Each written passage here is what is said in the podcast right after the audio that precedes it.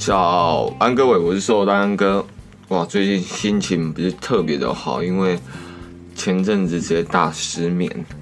有一天的假日，我还到早上九点才睡着，非常之痛苦啊！今天严守的一个十二点钟睡觉，半夜十二点睡，直接被破坏掉，蛮惨的，导致我现在越睡越晚。其实很多事情都直接被压缩，或者是直接被卡住。间接的牺牲掉很多该做的事情。好了，先不讲这些比较悲惨一点的事情。呃，我这礼拜的假日没有出去玩耍，跑去了总统杯健身健美赛事，去帮同事加油，小爱加油。我还蛮推荐有在健身的人，其实都能去看看这种赛事的。有时候真的健身一段时间，对健身有点乏味的时候，我觉得还是要想办法找回热情，或者是靠其他人给你热情的刺激。怎么给？现场去看一下，其实就大概知道了。那也恭喜小爱大妈变辣妈，第一次比赛就直接得到女子比基尼组第三名，太夸张，挺胸挺到爆，好不好？OK，好，大概进入正题。今天其实和大家聊聊灵感的来源。其实最当初我在录 Podcast 或者是 YouTube 的时候，都是我想要逼自己要花时间去吸收新的一些摄影相关知识。等等，所以因为每周必须都要产出嘛，所以就要花更多时间来输入新的知识。但到了最近，其实也慢慢发现，其实要这样一直下去，其实真的是不简单，而且吸收的同时也很难瞬间转化成自己消化过，然后能够产出的一个样子，所以就有点灵感的一个浩劫。所以我自己其实就是直接去找一些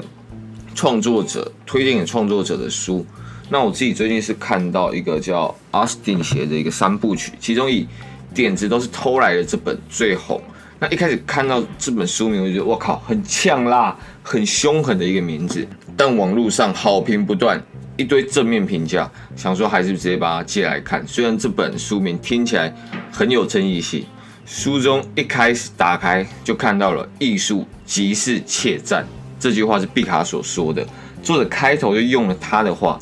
第二页也同样上了一段引用诺贝尔文学奖得主的话：“不成熟的诗人一样在画葫芦，成熟的诗人偷天换日。”我靠，其实是冲击力很强的一本书，因为绝大部分的创作者都很害怕被冠上抄袭的字眼。毕竟有了一次，未来你创造出多好的作品，都一定会被嘴说是抄来的啦。但现在在网络搜寻那么方便的情况下，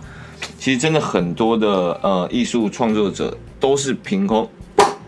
出想象出来的吗？大家可以去想想看，自己身边有没有相关的一些类似案例。那因为我前阵子在十二点睡的时候，我一直给自己养成一个好习惯，就是睡前可能读个半小时到一个小时的书。那那时候皮塔就推荐我说：“你千万不要读太精彩的书。”那我那时候觉得没有太重视这句话，我我就看了这一本书，我直接一个晚上把它看完。也造就了我失眠第一天的开始，你知道好，就是我一个小时，它虽然不到两百啊，它不到两百页，所以很快就把它看完了。但是那个脑海中的那种运转，其实是一直一直在烧的。它里面还后来提到了一个，你的创作学了一个人就是抄袭，但你学了一百个人，你就是经典。我真的觉得这句话很发人省思啊。但我也不是很鼓励大家盲目的去不去动脑，只要抄袭对方，而是书中提到更多的怎么从别人的好作品里面学到精髓，再内化成自己的一个养分。不然我们花那么多时间那边欣赏好的作品，到底要干嘛？对，所以书中其实还有很多的宝藏，那就让各位创作者还有一些创意人直接去书中翻，直接去听作者想要传达到的到底是什么意思给你。好，再聊到灵感的来源的部分。那前阵子去上网查一些灵感来源，大概可以分成三种等分。第一种的话是天才型灵感来源。那这个话，我我相信不用多讲，你身边一定会有一些人在这些创意或者是灵感的乍现，他们就是可能开会开到一半，或者讨论到一半，他们就可以丢出很多很棒的 idea。就是你就会觉得说，他脑袋到底在装什么东西？为什么他随时随地都可以有这么好的一些灵感？我自己最有印象的时候，其实是在网络上看到周杰伦的即兴创作等等一些字眼。你会发现，因为其实周杰伦他是我国中的时候最爱的偶像，我我一直都可以知道，班上同学很呃都会在我生日的时候送我一张专辑，全班大家一起送，真的是对我蛮好的。现在想一想，但我最想要讲的是，在网络上看到那些可能周杰伦在《快乐大本营》啊，或者是台湾的一些综艺节目上，他会叫主持人去选钢琴的两个白键或者是三个白键，然后他就用这两个白键现场直接演奏出一首音乐。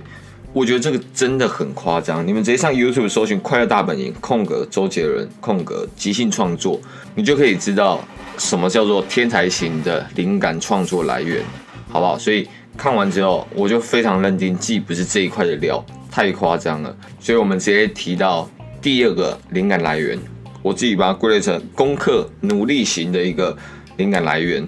那这种人的话，你会发现他在自己的上班时间，他会很认真的在查相关资料。例如，他是分享电竞的，好了，那他在上班的时候，他一定会去看很多电竞产业的一些报道，还有一些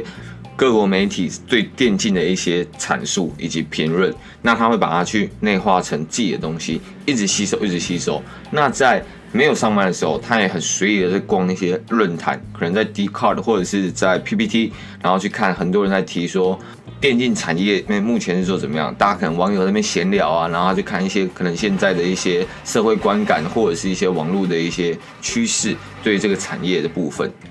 那他在得到这些资料的时候，他也会把它统整起来，汇整成他自己的一个灵感清单。那在真的需要用到这些清单的时候，他在一一从里面看可不可以挑出来一些灵感去做使用。这是比较努力型、纪律型的一个灵感来源的方式。那我觉得这种第二种人，他们其实累积到一段时间，可能是十年后，他们其实会慢慢变成天才型的一个创作者。那其实我觉得并不是，并不是说他突然开窍了或者怎么样，而是他脑中的东西太多了。就像前面提到周杰伦他的那个例子，我相信他也不是天生就直接脑袋中一大堆音符在那边漂浮着，而是他从小到大就一直在进修，在学习音乐这一项他很有兴趣的事情，所以他一定是一开始是功课型、努力型、纪律型的一个创作者，到后面他变成了一种。对他来讲是一种哎浑然自得的东西，然后在别人眼中看起来就是一种天才型的象征。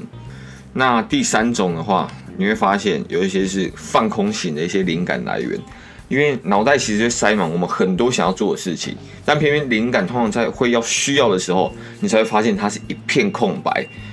那其实脑袋中各有各的很多要做的事情，所以如果你突然保留一个休息的空档，让它产生一点交集以及火花，自己觉得卡关的时候，让脑袋转换一下，也许你可能看个书、听个音乐，或者是直接找一个身边最不同思维、最跳跃的一个朋友聊一下，说不定你们可以碰撞出一些不同的火花，然后你就会产生灵感。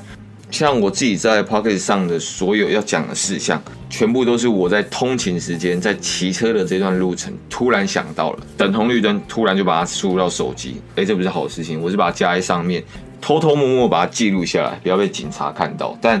最大的重点就是我在骑车的时候，其实脑袋中就是把它放空，不去想任何事情，然后突然有一个灵感说，诶，那我可以录这个啊，诶，那我觉得影片可以再去拍怎么样？等等的，就是很多灵感，其实是我在通勤时间会突然想到。那我自己之前的话，就是在睡前的时候，更容易会想到一些好点子。那我有时候半夜可能会起来记录下来，但我觉得其实长期下来不是一件好事，因为这样其实是会有点打乱到自己的睡眠的习惯。而且你都要睡觉，脑袋还一直在那边运转，一直蹦出新的东西。那蹦出新的东西，你就会想要再延伸下去嘛。所以那其实就会有一种，其实会有一种压力在。所以后来就渐渐渐的，我让在睡前的时候脑袋中不要这么的有意识的放空，而是去吸收一点东西，让它可能就是单纯的保存、保存、输入、输入就好了。那在我骑车通勤，或者是我在健身房练的时候的组间休息，我就会有意识的好好放空，有时候真的就会得到一些不错的灵感。但最近时间其实比较忙，所以比较少时间可以再去一直吸收一些新的知识，所以我就改用听的，我就改在通勤时间开始听一些我想知道的资讯，那就间接的造成说我可能没有办法就是有一个放空的时间，那我的灵感就突然有点卡住了，因为我就一直在吸收，一直在吸收。对，所以有时候就是要去自己调整一下，到底什么时候应该是你要输入知识，什么时候是要去自己内化整理，什么时候是要产出。那这样的话，其实对于你自己的一个灵感运用也会更得心应手。那我最近就是因为遇到一些灵感突然耗竭，突然发现怎么一直都在产出，所以开始有了这个方面的比较深入的一个思考。